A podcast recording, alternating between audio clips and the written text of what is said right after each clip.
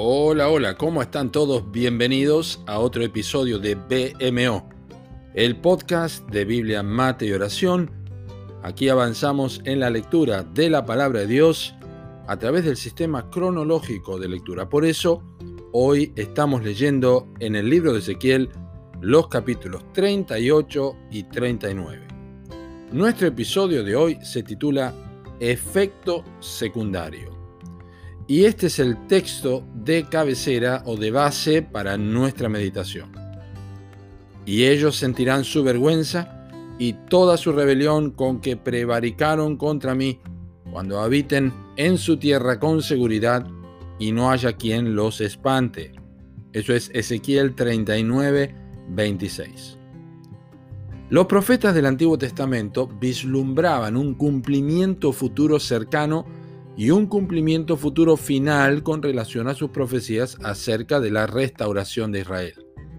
Así ellos hablaban del momento cuando regresarían de la cautividad de Babilonia, pero también veían el regreso final de toda la nación a su tierra cuando el Mesías reinaría sobre ellos en el milenio. Cuando pensamos en el regreso de Israel a su tierra luego de los 70 años de cautividad, imaginamos un cántico de gozo con el, como el mismo profeta Isaías lo predijo en capítulo 51, versículo 11, cuando dice, ciertamente volverán los redimidos de Jehová, volverá nación cantando y gozo perpetuo habrá sobre sus cabezas, tendrán gozo y alegría, y el dolor y el gemido huirán. Sin embargo, esa es solo una cara de la moneda. La otra es la que muestra Ezequiel en este pasaje. La vergüenza y el reconocimiento de su rebelión contra Dios en el pasado serían parte de los sentimientos y las emociones que reconocerían como propios. La seguridad que iban a sentir bajo el cuidado de Dios les iba a hacer meditar en cómo se habían portado o comportado contra Él en el pasado. Eso iba a ser como un efecto secundario. Existe un aspecto en la vida del Hijo de Dios, pensando en esto que acabamos de ver, que hace que un medio en medio del gozo que tiene por el perdón de sus pecados, también recuerde con una especie de vergüenza los tiempos en que no tuvo en cuenta a Dios.